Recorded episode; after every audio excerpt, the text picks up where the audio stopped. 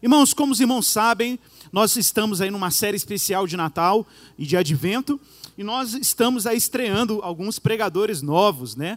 Pregadores que são a, da nossa comunidade de fé e que estão aí dedicando um tempo também para compartilhar a palavra de Deus nessa comunidade. Eu quero reforçar aos irmãos que nós temos feito um esforço intencional em nossa igreja para evitar uma relação de consumo com a pregação nesse púlpito.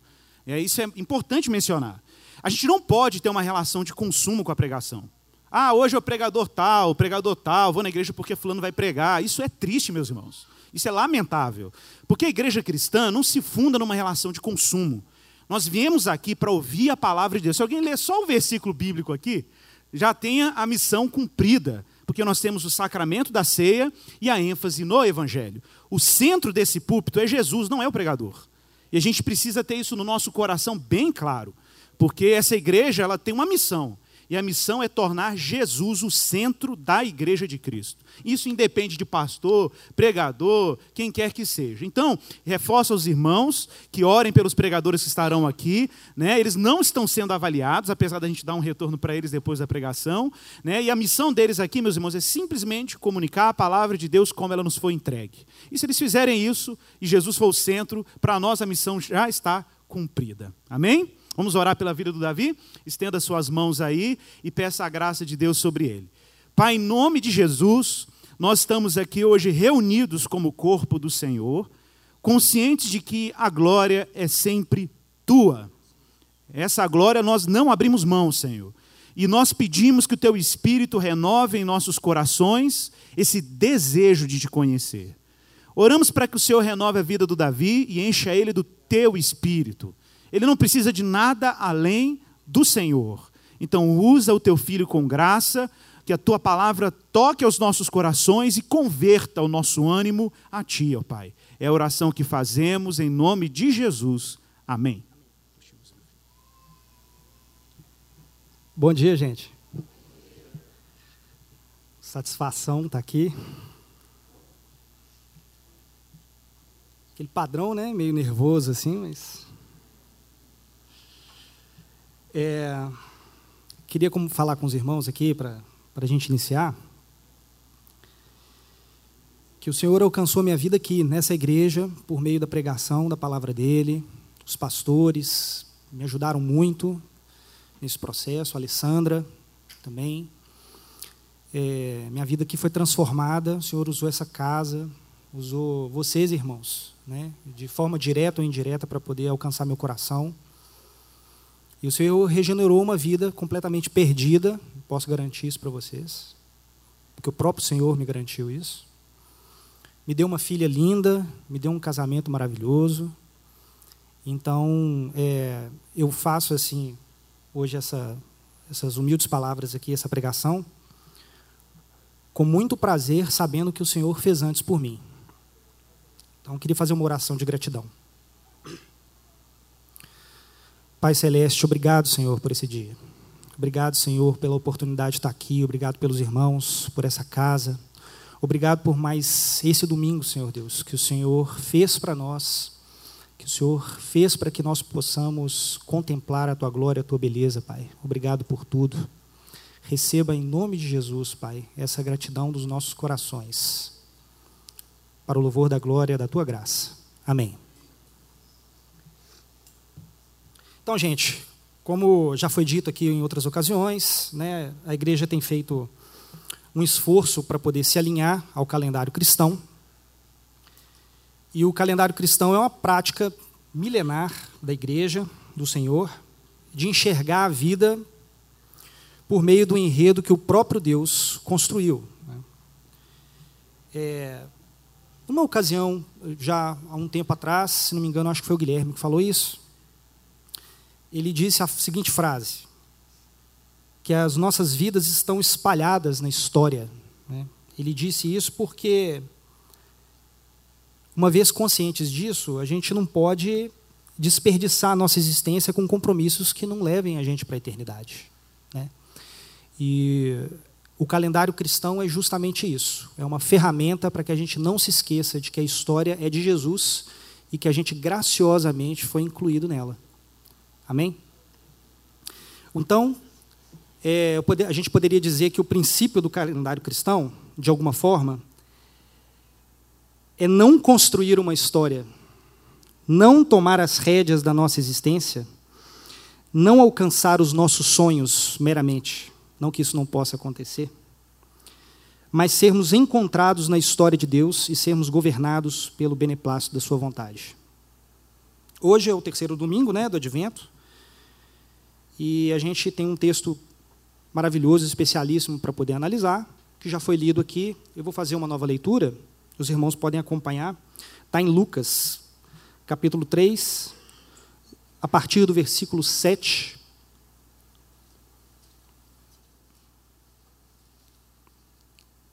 Até o versículo 18.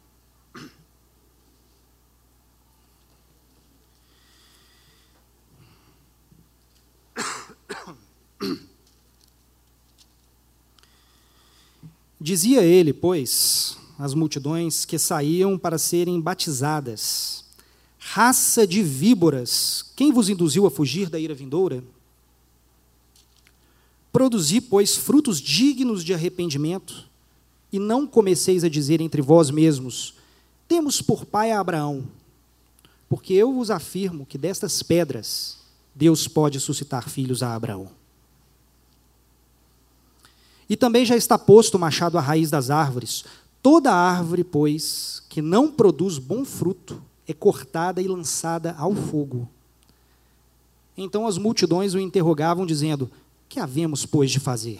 Respondeu-lhes: Quem tiver duas túnicas, reparta com quem não tem, e quem tiver comida, faça o mesmo. Foram também os publicanos para serem batizados e perguntaram-lhe: Mestre, que havemos de fazer? Respondeu-lhes: Não cobreis mais do que o estipulado. Também soldados lhe perguntaram: E nós que faremos? E ele lhes disse: A ninguém trateis mal. Não deis denúncia falsa, e contentai-vos com vosso soldo. Estando o povo na expectativa e discorrendo todos no seu íntimo a respeito de João, se não seria ele, porventura, o próprio Cristo. Disse João a todos: Eu, na verdade, vos batizo com água, mas vem o que é mais poderoso do que eu, do qual não sou digno de desatar-lhe as correias das sandálias. Ele vos batizará com o Espírito Santo e com fogo. A sua pá, ele a tem na mão para limpar completamente a sua eira e recolher o trigo no seu celeiro porém queimará a palha com fogo inextinguível. Assim, pois, com muitas outras exortações, anunciava o evangelho ao povo. Vou tomar uma aguinha básica aqui.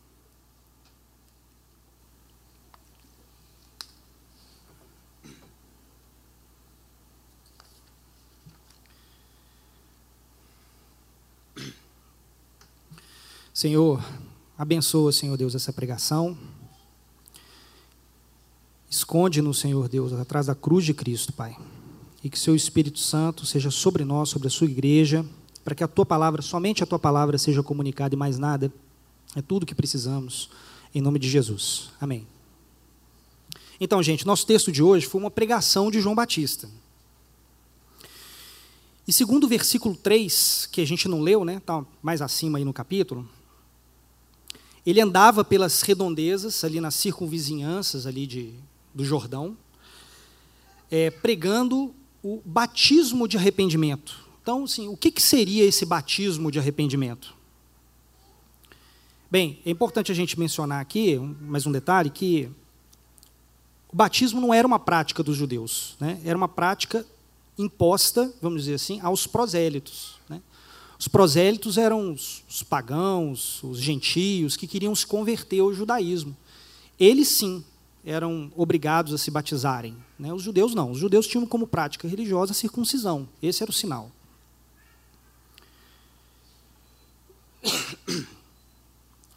Mas, a despeito dessas coisas, o que João estava fazendo era pregar o batismo, inclusive para os judeus, para todos que queriam ver a salvação. É, João foi o último profeta da antiga aliança. né, profetizou, foi profetizado, né, é um profeta que foi profetizado no Velho Testamento. E a última menção a João está em Malaquias, no capítulo 4, no versículo 5, que diz assim: Eu vos enviarei o profeta Elias, antes que venha o terrível dia do Senhor. É curioso a gente observar essa linguagem bíblica, né? Porque não era Elias em, em corpo, né? E sangue, né? Era um outro tipo de Elias, né? Era uma linguagem bíblica para poder fazer menção ao que João iria fazer e não a pessoa propriamente dita dele. É, ele tinha muitas semelhanças com João Batista. A gente pode citar algumas delas aqui que são importantes, né? Por exemplo, o vestuário, né? De, de pele de camelo e cinto de couro que não era uma, uma vestimenta típica da época, certamente os judeus ali que viviam naquela época, que tinha todo um imaginário é, em volta das escrituras, dos profetas, fizeram esse link imediato com, com Elias, que também se vestiu assim. Né? Era uma coisa assim especial, diferente. A gente pode dizer que era como se fosse um tipo de dramatização, né? É um artifício quase que cênico para o povo fazer essa, esse link né, imediato. Outro ponto, é, João vivia como um ermitão, né, ele vivia isolado no deserto e Elias também viveu. Né. Tem quem diga que é, essa, o fato dele viver no, no, no, deserto tem a ver com os essênios, né, não é o ponto aqui agora, mas ambos viveram no deserto e era sabido do povo judeu isso. Mas a principal semelhança que a gente pode dizer é que ambos pregavam sobre arrependimento. Né? Você, depois, em casa, pode conferir, lá em Reis, vocês vão notar que a pregação de Elias estava voltada justamente para esse tema, para essa temática. Então, certamente, Malaquias, quando profetizou isso, falou em nome do Senhor ali, ele estava falando dessa característica em especial, né? não de outras que pudessem ser vistas assim externamente, mas a função de João Batista é, como pregador do Senhor. Né? Tem muito mais coisas que a gente pode falar sobre, sobre João, é, mas para a gente aproveitar melhor o contexto da pregação de João, que foi lida aqui, eu acho que vale a pena a gente dar uma passada rápida num contexto um pouco mais amplo da história. É, assim, como que se encontrava a nação de Israel, né? Por que, que João pregou da forma como pregou, como é que estava a situação de Israel política e religiosamente no momento que João surge, né? Surge no deserto, para poder falar com o povo. É... A situação era caótica, gente, né? Assim, como eu disse, nessa profecia de Malaquias, ela foi a última e do momento em que ela cessou até que João aparecesse, que foi o profeta posterior, a gente teve um período aí de 400 anos, né, que são aqueles famosos 400 anos de silêncio de Deus para com o seu povo. É, e a situação histórica era, vou dar um panorama bem rápido, mas a, é, a situação era mais ou menos o seguinte. É, na época de Malaquias, a situação era quem governava ali, o, o, império que tomava conta ali da região de Israel, e outras regiões, obviamente, era o Império, Império Medo-Persa, que foi conquistado pelo Império Grego, né, o, império, o grande Império Grego-Macedônio. Filipe é, tinha o sonho de helenizar o mundo, mas, de espalhar a cultura grega, mas ele não conseguiu fazer isso. E ele deixou o império para o filho dele, o Alexandre, Alexandre o Grande, né, Alexandre Magno. O Alexandre o Grande, ele em 13 anos, ele, ele espalhou bastante esse império, mas ele morre sem herdeiros. É, então, o império, nessas condições, sem herdeiros, é dividido entre seus principais generais. E a região de Israel fica sobre um domínio dividido. Né? Ora, dominado pelos egípcios, né, os Ptolomeus, ora, dominado pelos Seleucidas, que eram sírios. E nesse momento em que os Seleucidas eles dominaram ali a região, teve uma situação muito grave, talvez os irmãos conheçam esse, esse episódio. Eles profanaram o templo de, de Jerusalém. Né? é, Antíoco Epifânio sacrificou uma porca no altar do templo. Isso gerou uma, uma revolta muito grande, né, conhecida como a, a Guerra dos Macabeus, que está num livro deuterocanônico. Né? É, Judas Matatias liderou o povo e libertou Israel do domínio, é, do domínio dos Seleucidas, dos sírios. E Israel ficou livre, então, sob o comando da família dos Asmoneus, que era uma família de judeus. Né? Até o ano 63 a.C., quando o Império Romano toma conta da região. É, Roma constituiu Antípatro como governador. E ele morre um pouco mais para frente e deixa seu filho no lugar, Herodes, né? Herodes o Grande. Herodes o Grande, ele tinha um tino administrador muito forte, ele foi um, vamos dizer assim, administrativamente falando, economicamente, ele foi muito importante. Ele fez muitas obras, criou um porto, enfim, criou castelos, construiu castelos. Foi um cara importante nesse sentido, mas ele tinha um defeito gravíssimo. Além de ser muito violento, ele era obcecado por poder, completamente. Então, só para os irmãos terem mais ou menos uma ideia do que era a política da época e onde que Israel estava enfiado, situação crítica, Herodes, ele com medo de perder o poder, com medo de, ser, de sofrer uma rebelião em algum sentido, ele mandou matar, conta aí comigo, os parentes da esposa, a preferida, que ele foi casado dez vezes, né? ele teve dez casamentos, aí da preferida ele matou todos os parentes para não correr risco de perder o império. Ele matou o sobrinho da sogra, o Aristóbulo, que ele mesmo tinha constituído como sacerdote a pedido da sogra. Ele começou a ser muito amado pelo povo, o povo começou a gostar muito dele, aí ele falou, não, está muito perigoso esse Aristóbulo aqui, matou Aristóbulo. Depois matou a sogra também, né? porque é triste, né, gente? Triste. Seria cômico se não fosse tão triste. Mas ele matou a sogra também. Ela fugiu para o Egito e ele foi atrás e mandou matar. Depois ele resolveu matar a esposa também, a predileta. Matou seus dois filhos que tinham ido estudar em Roma. Mandou os filhos estudar em Roma. Aí alguém falou no ouvido deles lá que eles estavam, que eles iam voltar muito preparados para poder dar o reino. Aí ele ficou com medo também de, de acontecer alguma alguma revolta, falou: vou matar esses dois. E matou, mandou matar. Medo de conspirações. Né? E foi esse mesmo Herodes, Herodes o Grande, que mandou matar as crianças do templo de Jesus, né? as crianças até dois anos de idade. Né? Dá para entender o que passou pela cabeça dele quando ele recebeu a notícia de que o rei dos judeus havia nascido. Né? É agora que eu perco o poder mesmo. Bem, Herodes o Grande morre e deixa o reino para os seus filhos, né, que são constituídos tetrarcas. O que é tetrarca? Tetrarca é um governador da quarta parte. O território foi dividido em quatro. Quatro dos seus filhos assumiram essas partes. Né? É, esses filhos são Arquelau, Herodes, Herodes Antipas, né? Filipe e Lisânias. Cada um pegou uma, um, um território. Mas Arquelau foi tão mal com o povo que o povo protestou junto a Roma, e Roma aproveita esse momento politicamente e tira Arquelau de lá e constitui um governador romano né, no lugar de Arquelau, Pôncio Pilatos.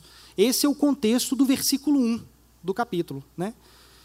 É, o versículo 1 do capítulo diz que no 15 ano do, do reinado de Tibério César, sendo Pôncio Pilatos, né, governador da Judéia, Herodes, tetrarca da Galileia, seu irmão Filipe, tetrarca da região de Itureia e Tracônites, e Lisânias, tetrarca de Abilene. A situação política e religiosa de Israel estava em completa decadência moral. Né? Roma era um império muito devasso, muito violento, muito perverso. E religiosamente, sabemos, pelo versículo 2, versículo seguinte, aí ao qual acabamos de ler, que a coisa também não ia nada bem. Né? O versículo 2 diz que, sendo sumos sacerdotes, Anás e Caifás. O que, que chama atenção aí? Já foi falado aqui em outras ocasiões, né? É, a lei previa apenas um sacerdote, né, gente? No caso de Aristóbulo, que é que eu mencionei aqui, que era o sobrinho da sogra de, de Herodes, ele já tinha sido é, ordenado sacerdote a pedido dela. Já era uma questão política, né? Isso já já estava deteriorando, deteriorando, completamente a situação religiosa, né, de, do povo, né? Mas na, nessa altura aqui, nos tempos de, de João e, e Jesus, é, Roma queria um controle, um, uma certa influência sobre o templo. Então ele ordenou Caifás, genro de Anás, como sacerdote. É, e mas o povo gostava mais de Anás, que era realmente o, o, sacerdote da época. Então acabaram ficando os dois, assim, uma coisa completamente é, contra o que a palavra do Senhor, a, a lei dizia. Né? Tanto foi assim que Anás que interrogou Jesus primeiro, né? quando Jesus foi, foi preso ali no Vale do Getsemane, mas foi Caifás quem enviou Jesus é, a Pilatos. Então, Anás, é, ele era sacerdote na situação mesmo, mas ele era o sacerdote de fato, mas o sacerdote de direito era Caifás, ordenado pelo império. É, bom, João surge nesse contexto, então, né, gente? Política e religião completamente contaminados, um cenário muito sombrio. Orgulho religioso né, e salvação pelas obras imperavam. A gente vai ver aqui é, quando João conversa com os, os saduceus, os fariseus, e Deus mantinha esses 400 anos de silêncio. A partir daqui, então, eu acho que a gente pode começar a exposição aqui do versículo 7, tendo em mente essa decadência, né? essa, é, que o povo do Senhor estava separado, né? completamente separado, não no bom sentido da palavra. É, versículo 7 diz que João falou para as multidões: raça de víboras, quem vos induziu a fugir da ira vindoura?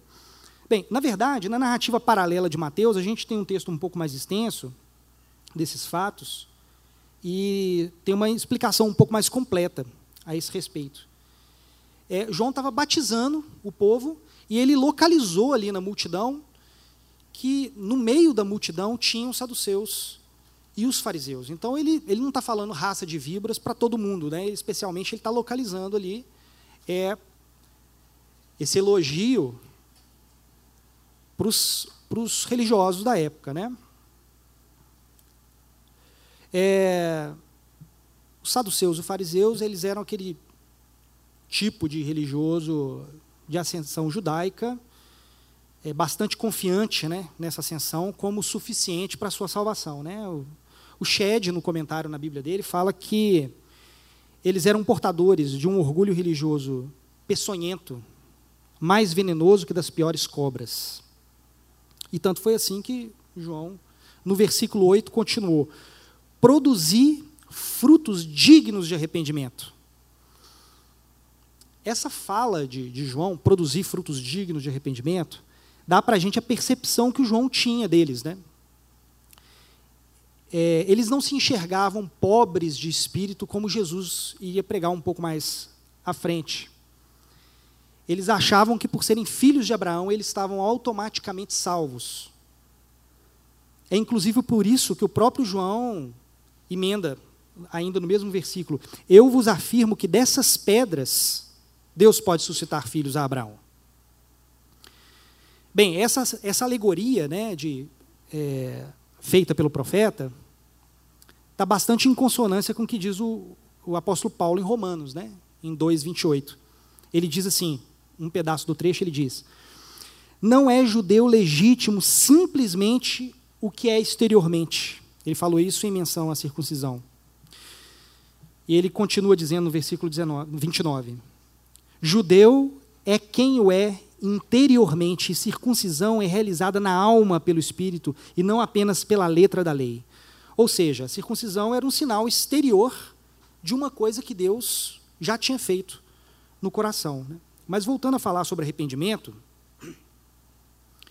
que é nosso tema de hoje, é, João, né, que fala produzir frutos dignos de arrependimento, essa frase ela tem um lado assim meio enigmático, porque basicamente ele estava falando para que os saduceus e os fariseus, é, ele estava acusando os saduceus e fariseus de que o arrependimento deles era falso.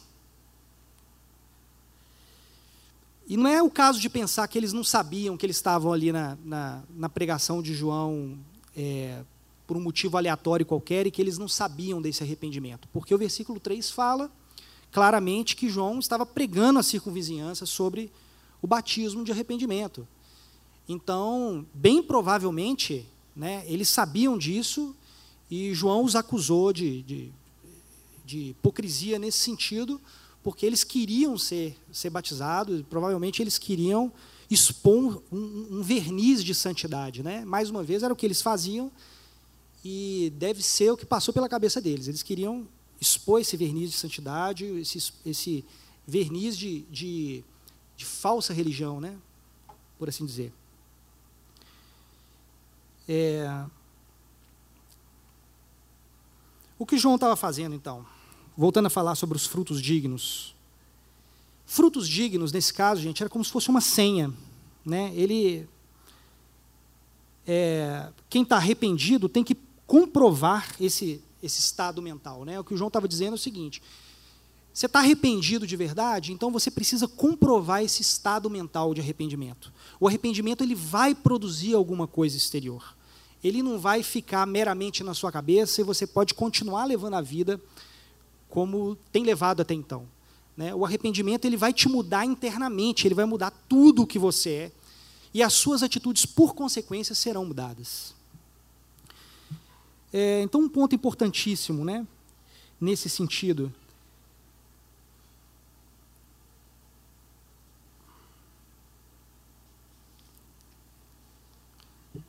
Esse, esses frutos dignos, essas atitudes eram uma contraprova. Né? E tem, a gente tem alguma coisa nesse sentido na carta de Tiago também. Né? É, quando fala que a fé sem obras é morta. Tiago falou isso na sua carta. Que a fé sem obras é morta, no sentido de que uma fé que não produz nada, na realidade, ela nunca existiu. Não que a gente possa simular artificialmente uma fé salvadora é, saindo por aí fazendo obras, né? É, de qualquer forma, né? A fé ela tem que renovar o nosso interior de tal maneira essa fé salvífica, esse arrependimento, né? essa fé salvífica que vem a partir de um arrependimento sincero, ela transforma o coração do homem e, e esse coração emana exteriormente em atitudes, né? atitudes diferentes das atitudes anteriores que todos nós levamos algum dia na nossa vida. É, e aí tem um ponto aqui que eu gostaria de dizer para os irmãos que é, quando nós fomos expulsos do paraíso em Adão, nós fomos alienados de Deus completamente, portanto, alienados da realidade. E aí eu peço aos irmãos que pensem num, num homem, por exemplo, míope. Não olha para mim, não, viu, gente? Eu estou de óculos aqui, sou míope, mas a questão é: um homem míope que acha que a paisagem ao longe é exatamente do jeito que ele está vendo borrada. Olha para frente, vê tudo borrado por causa da sua miopia e convence-se de si mesmo que essa é, que tudo que ele está vendo é da forma como os olhos dele apresentam para ele. Ele não reconhece a sua baixa capacidade de enxergar as coisas como são. Isso é uma alegoria do que o pecado faz com a gente. Sem os óculos de Deus para a nossa vida, a gente olha para a existência e tem essa sensação de que as coisas são daquela forma, pura e simplesmente, borradas. Mas quem se arrepende se converte dessa opinião, né, gente? Não, não acredita é, que a sua visão da realidade é, de, é, é, é, diz a respeito do que é a realidade em si. A visão, a, o que é a realidade? A realidade é o que Deus disse que ela é. E o evangelista, né, Lucas, prossegue dizendo no versículo 9 que toda árvore que não produz bom fruto é cortado e lançado ao fogo. Bem, para ser mais preciso, ele começa o versículo dizendo que o machado já está posto à raiz. Aqui é importante a gente, o que é importante a gente ressaltar aqui? O alerta de João. ele não está fazendo menção somente é, a um galho qualquer que vai ser cortado. Ele está falando que o machado está posto à raiz, que a existência está completamente comprometida e que esse arrependimento ele tem que vir nessas condições, cônscios de que o Senhor Jesus que virá, é, que veio na época de João e que, e que voltará, ele é Senhor sobre todas as coisas e ele vai julgar os nossos pecados. É, mas ele fala também de um já, né? Já está posto é, a raiz. É, um, é uma questão assim, bem temporal mesmo, né? É algo que é iminente. João tinha a missão de pavimentar os caminhos do Senhor. Esse Senhor que está para chegar a qualquer momento, que vai, é, como diz no versículo 17, nós vamos chegar lá, aquele que recolherá o trigo e descartará a palha com fogo eterno. No versículo 10, a exposição do texto diz que as multidões interrogavam, dizendo: Que havemos, pois, fazer? Né? Nesse contexto, então, de, de arrependimento, as multidões começaram a se perguntar: então, poxa, o que, que a gente precisa fazer? E aí, João é, continua dizendo, né, no versículo 11: Quem tiver duas túnicas, reparta com quem não tem, e quem tiver comida, faça o mesmo. Note que a fala de João aqui nessa, nessa situação e dos próximos versículos tem um caráter bastante prático, bastante social, inclusive, até porque o contexto ali era um contexto de multidão mesmo, né? São aplicações do arrependimento. Ele não está aqui discursando sobre, mais uma vez, né? Acho que eu já falei sobre isso, mas ele não está aqui discursando sobre uma coisa puramente interior. Ele está falando sobre as manifestações externas do que esse interior é, é, o que aconteceu nesse interior. Afinal de contas, né, é muito é muito confortável no caso dos fariseus e, das, e da multidão em geral que estava ali, é dizer não, eu estou arrependido. Afinal de contas, quem pode sondar esses corações a não ser o Senhor, né? Então é, João diz não, esse isso, esse arrependimento, ele não é algo puramente interior. Ele é algo que transforma a sua existência por completo certamente o que sair de você a partir de agora vai ser diferente. Então, é, frutificar nesse sentido, frutifique, né? É, busque essas boas obras, mas a partir da transformação que Deus já fez no seu coração por meio do arrependimento.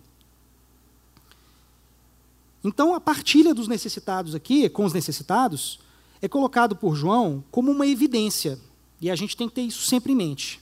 Não adianta a gente tentar produzir artificialmente essas obras achando que elas vão ser justificadoras, né? como é, os, os saduceus, os fariseus achavam. Porque lá no texto sobre o amor, em 1 Coríntios, no capítulo 13, a gente tem aquela frase famosíssima, o texto todo muito lindo, mas Paulo nos exorta que, ainda que nós distribuamos os nossos bens aos pobres, se não tiver amor, nada disso se aproveitará. Então, como, afinal de contas, poderiam ser somente obras? Não é mesmo? E em Romanos, no capítulo 14, no versículo 23, não precisa abrir não, vou ser rápido aqui, tem também uma, uma passagem que mexe muito comigo, me recordo disso quase que diariamente. O apóstolo fala que tudo que não provém da fé é pecado. Não sei se vocês já tiveram a oportunidade de pensar sobre isso assim com, com sinceridade de coração. Tudo que não provém da fé é pecado. Certamente João não estava falando só do ato de partilhar, só do ato de, de entregar, de dividir, de dispor do que tem. Né? Ele estava falando de algo muito mais profundo que só o Senhor pode operar nos nossos corações e que vai frutificar para a vida toda. Ele segue com outros dois exemplos, né? Nos versos 12 e 14, a gente tem aí inserção de o um aparecimento de outros dois personagens que se destacam na multidão. O primeiro, no versículo 12, são os publicanos. A palavra diz que foram também os publicanos para serem batizados e perguntaram-lhe: Mestre, que havemos de fazer? Novamente, né? bem como, bem como na situação assim da multidão em geral, que queria saber o que deveria fazer, os publicanos também queriam.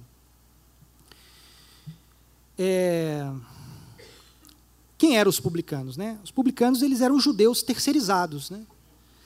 Terceirizados pelo império para poder cobrar imposto do povo. Eles eram considerados pelo povo traidores, pois, como João deixa claro no versículo seguinte, eles cobravam além do estipulado. Então, pensa aí, é, o império já era aquele sufoco sobre o povo, e aí, de repente, o próprio povo é usado por esse império para poder cobrar o imposto, mas não só o imposto, cobrar além daquilo que era estipulado. Eles usavam das suas prerrogativas para poder usurpar né, os seus compatriotas. Muito triste isso. E o João coloca o dedo na, na ferida né, com muita intrepidez. Né? Ele diz para esses publicanos: não cobreis mais do que o estipulado.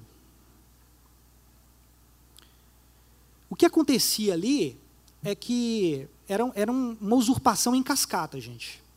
É, esses publicanos, a gente tem os, os maiorais, que tomavam conta da província em geral, e tinha outros que eles mesmos contratavam, que estavam debaixo deles, para poder é, coletar esses impostos é, localmente.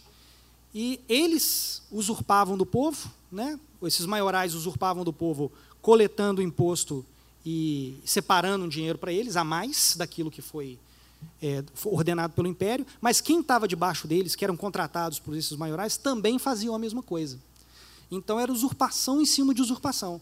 E quem é que estava ligado, quem é que fazia essa coisa funcionar para o povo não se rebelar?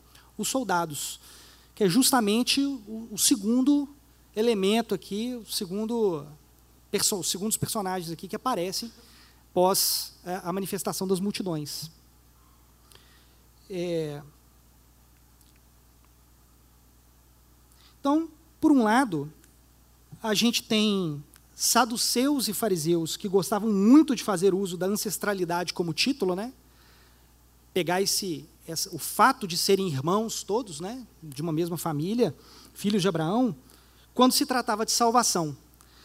Mas, por outro lado, a gente tinha os publicanos, que eram capazes de usurpar os seus compatriotas quando o assunto era dinheiro. Então, tamanha hipocrisia da época e a situação que o povo vivia. Os soldados, na época, gente, usavam de força né, para apertar mais ainda o povo, e como se não bastasse, eles também cobravam dinheiro né, é, para que o povo não fosse entregue é, a Roma. A gente vê isso no versículo 14, né? Quando João diz para diz a respeito para os soldados, né? Os soldados perguntaram a mesma coisa, né? O que faremos? E ele respondeu: A ninguém maltrateis e não deis denúncia falsa e contentai-vos é, e contentai-vos com o vosso soldo. Não maltrateis, não deis denúncia falsa e contentai-vos com o vosso salário. É, a gente pode dizer aqui que é praticamente uma exposição dos mandamentos do Senhor aqui, né? De alguma forma. É, não matarás, né? não, não maltrateis de alguma forma, podemos é, colocar isso tudo dentro de um mesmo de uma mesma frase. Não darás falso testemunho, não roubarás. É, João estava pregando o evangelho ali que o próprio Jesus estava preparando o terreno para que Jesus é, chegasse e, e, proferisse a sua salvação para aqueles que estivessem arrependidos de todo o coração. Bom, falando de, de soldados e publicanos, é assim, uma coisa que vem à cabeça, uma história muito forte que vem à cabeça, história de arrependimento, é de Zaqueu. Zaqueu era um desses maiorais, e o texto diz, lá no versículo 8, que ele se converteu. Ele se converteu porque o próprio Jesus falou isso. Né? É, o próprio Jesus falou que a salvação tinha chegado na casa de Zaqueu. Então, a gente pode inferir que muitos desses homens estavam ali se arrependendo verdadeiramente e tendo o seu coração preparado para a vinda do Senhor. Afinal de contas, esse batismo de arrependimento de João era para remissão de pecados. Remissão que só poderia ser operada por quem tem poder para perdoar os pecados. Jesus estava chegando para perdoar esses pecados, para poder fazer justiça. É, aqui no versículo, passando para o versículo 15, já caminhando para o final. O povo estava na expectativa, né? Estavam, diz o texto que eles estavam discorrendo em seu, seu íntimo a respeito de João, se ele não seria, porventura, o próprio Cristo. Talvez aqui a gente possa pensar na tentação que ele foi submetido. Né? João estava ali preparando o caminho, de repente, ele é impactado com, essa, com esse clima. Né? Será que ele não é o próprio Messias? Mas o profeta Isaías é enfático em dizer, no versículo 4, que é citado nesse próprio é, capítulo, que ele era a voz do que clama do deserto, né, que ia preparar o caminho do Senhor, que ia endireitar as veredas. Né. É, João era um tipo de arauto, ele era, na prática oriental, os arautos eles iam na frente do rei, conclamando o povo a fazerem é, o caminho, né, para o rei passar. Né? E a Bíblia usa essa, essa linguagem justamente para que é, o batismo de arrependimento seja esse, esse caminho nos nossos corações. Não um caminho de fato, mas um novo coração, um coração preparado para receber a salvação do Senhor. Um, um caminho de arrependimento. João reconheceu essa condição, essa condição de ser arauto diante da tentação, ele reconheceu isso e no versículo 16, João falou a todos: Eu, na verdade, vos batizo com água, mas vem, está próximo a chegada, de quem é mais poderoso do que eu, do qual não sou digno de desatar-lhe as correias das sandálias. Ele enfatizou, né, gente, de forma grandiosa a diferença entre ele e Jesus.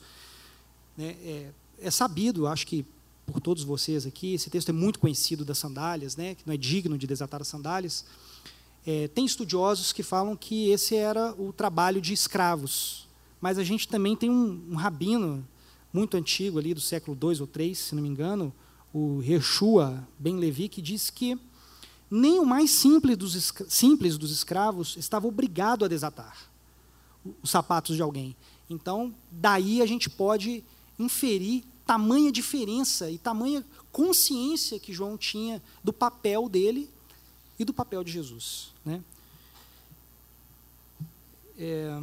João segue dizendo, no mesmo versículo, que Jesus, ele, né, Jesus, vos batizará com o Espírito Santo e com fogo, em contraste ao seu batismo com água. Mais um contraste importantíssimo aqui, né? O batismo com o Espírito Santo é a salvação. É, de fato, o batismo com o Espírito Santo é a salvação. Batismo com fogo é a morte eterna. É, João está acentuando o poder de Cristo para poder julgar. Né? O sentido do fogo está claro no contexto, não só no versículo 9, mas no início da, da pregação, é, quando diz que toda árvore que não produz bom fruto é cortada e lançada ao fogo. Esse fogo não pode ser uma mera purificação, né, por assim dizer. Mas também no versículo 17, que é o próximo e último que a gente vai analisar de fato, fica bastante claro, né? Assim, Lucas não colocaria uma palavra é, com sentidos opostos, assim, tão colado, né, uma na outra, no versículo 9 e no versículo seguinte, o 17, quando ele fala que, falando sobre Jesus, a sua pá ele a tem na sua mão para limpar completamente sua eira e recolher o trigo no seu celeiro, porém, queimará em fogo inextinguível. Era linguagem para a perdição eterna mesmo. Né? Ele estava falando de inferno. Então, é esse Jesus que estava para chegar, esse Jesus que o advento nos, nos recorda da chegada, ele vai chegar para poder limpar completamente a sua né, para recolher o trigo e para poder lançar a palha no fogo eterno da perdição. É, gostaria de comentar com os irmãos aqui mais um ponto que me chama muita atenção também, outra palavra que me, me, me toca muito. Em Hebreus Hebreus nos lembra algo aterrador, assim, no capítulo 12, versículo 17, falando sobre arrependimento e as possibilidades que envolvem o contexto de arrependimento. Hebreus diz assim, capítulo 12, versículo 17, que Esaú, Esaú não achou lugar de arrependimento, embora com lágrimas o tivesse buscado. Pensa nisso, gente.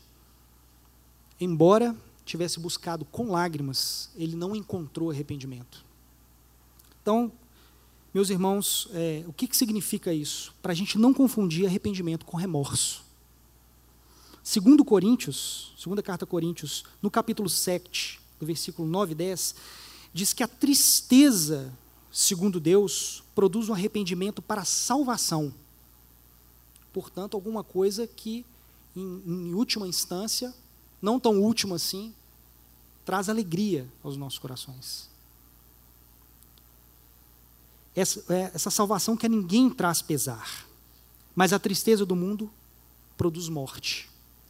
Então, arrependimento é algo que produz na gente obras sinceras, uma mudança profunda de mente, de coração, produz alegria nos nossos corações, ao passo que o remorso, é, ficar tomado pelo remorso, o remorso ele, ele pode submergir a gente num estado irreversível de tristeza, né? É o que Judas viveu, né?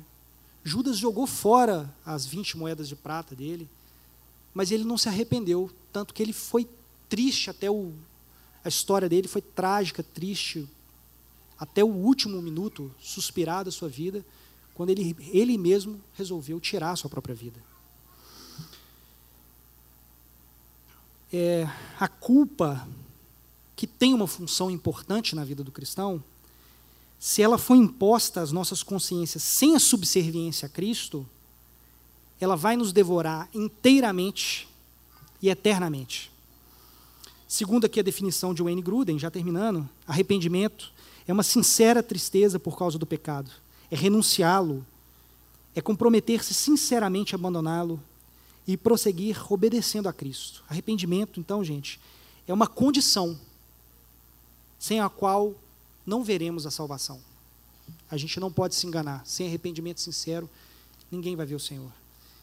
E aí algumas perguntas que vieram muito profundamente ao meu coração quando eu estava preparando essa palavra.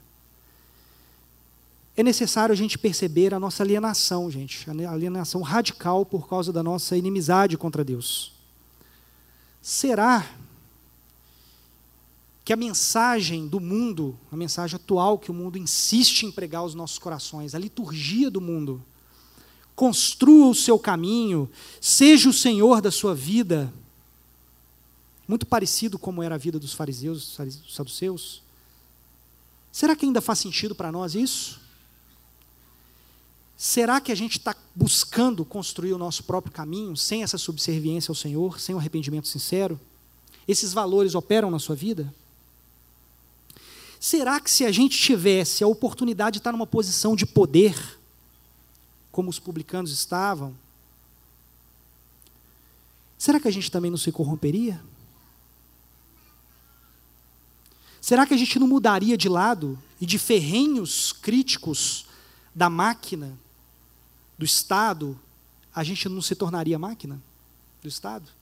Será que a gente não usurparia as pessoas? Fica a pergunta para os nossos corações. Deus conhece os nossos corações. Mas faça uma análise sincera. A gente tem todos os motivos para poder crer na sinceridade e no arrependimento, por exemplo, do ladrão da cruz, que é alguém que não pôde descer do madeiro para poder manifestar suas obras, frutos dignos de arrependimento sincero. Ele não pôde. Mas a gente sabe que ele foi salvo porque o próprio Cristo falou. Hoje ainda estarás comigo no paraíso. Nós temos todos os motivos para crer, como no caso de Zaqueu, porque o próprio Cristo disse. Ele não pôde descer. Mas quais são os cravos nas nossas mãos? Quais são os cárceres que nos prendem e que nos impedem de manifestar sinceramente essas obras? Obras de arrependimento sincero. Estamos mesmo arrependidos? Pelo que que você precisa se arrepender, meu irmão? Eu falo isso com todo com todo carinho que eu comunico isso aos irmãos e pergunto: o que, que você precisa reconhecer como falhas que te separam de Deus? Injustiça? Violência? Abuso de poder? Com humildade que eu pergunto. Enriquecimento ilícito, sonegação, incredulidade, infidelidade, pecado sexual. O que, que te afasta de Deus? Do que, que você precisa se arrepender sinceramente? Qual, qual caminho precisa ser trabalhado no seu coração para a segunda vinda de Jesus? Da qual a gente não terá mais tempo para poder trabalhar. Talvez você nunca tenha cometido pecados assim tão vistosos, né? Essas coisas que eu acabei de mencionar. Talvez você seja o irmão mais velho do filho, do filho pródigo, cheio de orgulho, com uma incrível capacidade de camuflar uma vida de pecados. Eu era assim. Gostaria de dizer, confessar isso para os irmãos. Camuflei uma vida de pecados durante dez anos. Qualquer dia eu conto o testemunho aqui, fico para uma próxima. Mas agora fechando, gente, com o coração muito contrito, né? Falando de arrependimento, queria deixar para vocês aqui uma, uma outra experiência que eu tive em 2014, quando eu fiz a escola de vida cristã do Labri, numa aula sobre teologia do pacto eu ouvi de um professor muito querido umas palavras que eu nunca me esqueci. Que um pacto, uma coisa mais ou menos assim, não vou lembrar as palavras perfeitamente, mas que um pacto pressupõe a participação de duas partes, ao menos duas partes, né? E que fazer tudo sozinho não é um pacto. Não é mesmo? Contudo, Deus fez um novo pacto com o seu povo, no qual ele salva sozinho o seu povo. Então fica a pergunta: como que ele poderia ser real? Como que esse pacto é real na nossa vida? Qual que seria a nossa participação se Deus fez tudo sozinho e exige que seja assim, pela sua graça? Aí veio uma explicação, né? Veio a explicação desse professor, a cereja do bolo, que tocou muito meu coração, eu me lembro disso até hoje. Ele falou: Deus entra com seu amor eterno e providencial para a nossa salvação. E nós entramos com a nossa fraqueza. Arrependimento é o caminho dos fracos, gente, o caminho dos humildes, dos pobres de espírito, de quem precisa ser arrancado, de quem precisa ser buscado pelo Senhor. Arrependimento não é um caminho de quem sabe fazer alguma coisa, de quem tem o planejamento perfeito para poder sair do fundo do poço.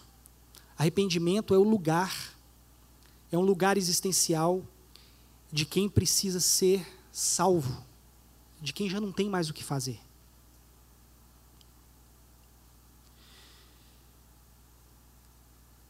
Nos tempos de João, o arrependimento foi pregado intensamente, porque Jesus estava prestes a se manifestar. Né? Fazia todo sentido.